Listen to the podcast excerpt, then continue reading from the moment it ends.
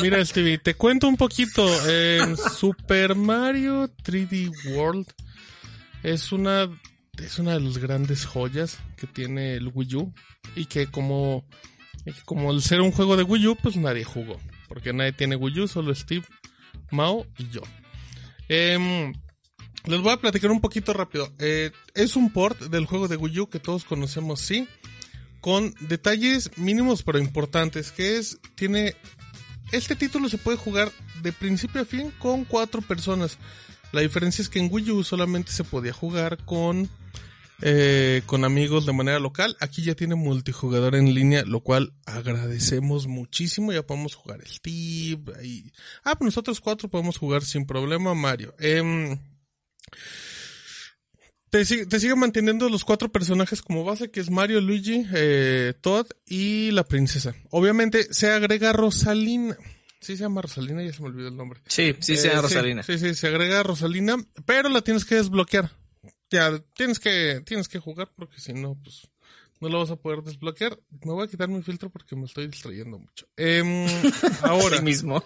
Sí, un poquito es que me veía el bigote como más largo de lo normal. Estaba muy confundido. Y. Ahí me sorprende que un título de ocho, de hace ocho años, que salió en 2013, se sienta tan, tan, tan bien. Es, la gran magia que tienen en, en, particular los juegos de plataformas hechos por Nintendo. Es, es maravilloso. Mm, tiene detallitos nuevos como por ejemplo, pues obviamente el juego ya va a Full HD a 60 cuadros cuando lo juegas en televisión. Si vas en modo tableta se va a 60 cuadros y 120, que es que es la resolución que tenía eh, Wii U. Entonces, pues es como lo es como lo, lo que conocemos normalmente. ¿Qué novedades tiene aparte de eso? Pues los personajes, fíjate que hay un detalle mínimo, pero que vale mucho la pena, y es que los personajes se mueven más rápido. Tú vas a decir, eso tiene como un dash cuando vas corriendo. ¿Y eso en qué beneficia? Eso beneficia que hace las plataformas más ágiles. Entonces, para esta gente que se clava mucho con, con hacer como speedruns, acabar lo más rápido posible en los niveles, es, es maravilloso. Em, dura mucho, fíjate que si lo juegas con amigos te puede durar fácil 10 horas, 15 horas. Y es un decir porque de repente se pone muy difícil. Los últimos niveles de Mario 3D World son dificilísimos pero divertidísimos. Ahora, yo solamente por Mario 3D World vale la pena, porque es una de las mejores plataformas 3D de la historia. O sea, es, es no, no puedes dejarlo pasar, pero a lo que usted viene, y a lo que todos, viene con una, entre comillas, expansión. Nintendo la maneja como un nuevo modo de juego, pero como que se confunde este término de nuevo modo de juego porque parece yo, interpretaría que es un nuevo modo de juego de Mario 3D eh, World, pero no, es una expansión.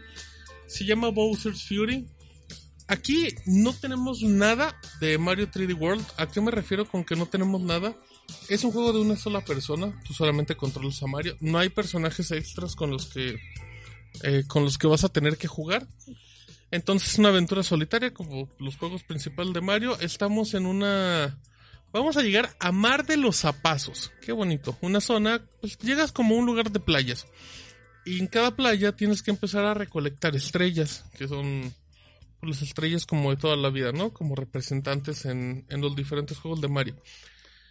Aquí el detalle es que hay un Bowser que es un Bowser furioso, que tiene el tamaño de Godzilla. Así todo. Es, es, es un personaje rarísimo, entonces está muy enojado. Y mi Bowser Jr., que es su hijo, dice, oye, Mario, pues ayúdame porque mi, mi papá se enojó.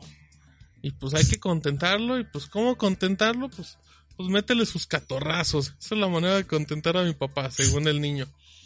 La cosa es que son, son islas muy pequeñitas, pero cuando te refiero a muy pequeñitas, lo comento en el texto, es que si tú te fueras corriendo en menos de dos minutos, pasas cada isla. Porque son pequeñitas, pequeñitas. ah, caray. Ajá, entonces como que de repente a mí al inicio no me gustaba el título. Yo le decía a Mauro, es que se siente como, como muy improvisado, como muy raro.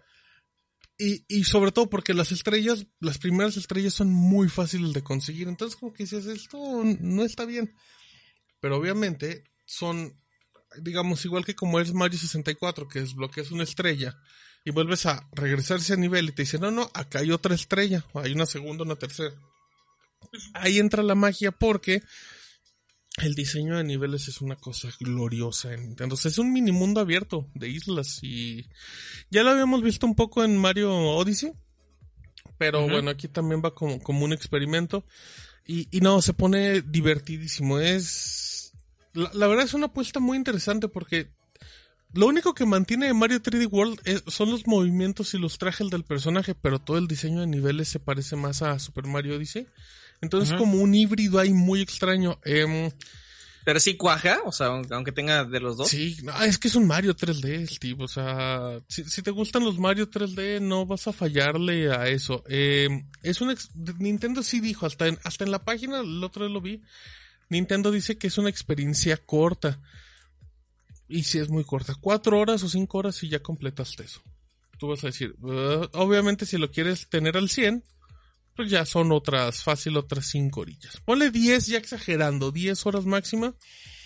Pero pues la expansión es solamente un complemento del paquete. Un detalle bien importante, cuando tú arrancas eh, Super Mario 3D World más Bowser's Fury, eh, te sale un menú como este, como esta colección de Mario con los 3D, donde te dice, ¿qué quieres jugar? ¿Mario 3D World o Mario Bowser's Fury? O sea, Nintendo es muy clara, eh, en, son juegos, cosas independientes, uh -huh, uh -huh, pero, uh -huh. pero como experimento está muy bien. Gráficamente sí, fíjate que se ve mejor Odyssey, se ve mejor hasta el, yo creo que el Mario 3D World no se ve tan, tan, tan bien. Tiene, hay un tema con los dientes de sierra que, que, que la gente los puede recordar mucho en, en Wii, que era esta definición donde tú, tú intentabas ver como, como los contornos de los personajes y los empiezas a ver como si estuvieran mordidos. Es como un efecto que te genera. Y, y este lo tiene. De hecho, hasta hay capturas que puse que se ve. Se ve un poquito. Eh, ya, ya, nada más te digo qué pasa con. ¿Cómo enfrentas a Bowser? Después de juntar varias, eh, varios soles, tú puedes desbloquear una mega campana que te convierte en el gato este gigante. Que mucha gente decía que era como una versión Saiyajin de mi Mario. Eh, uh -huh.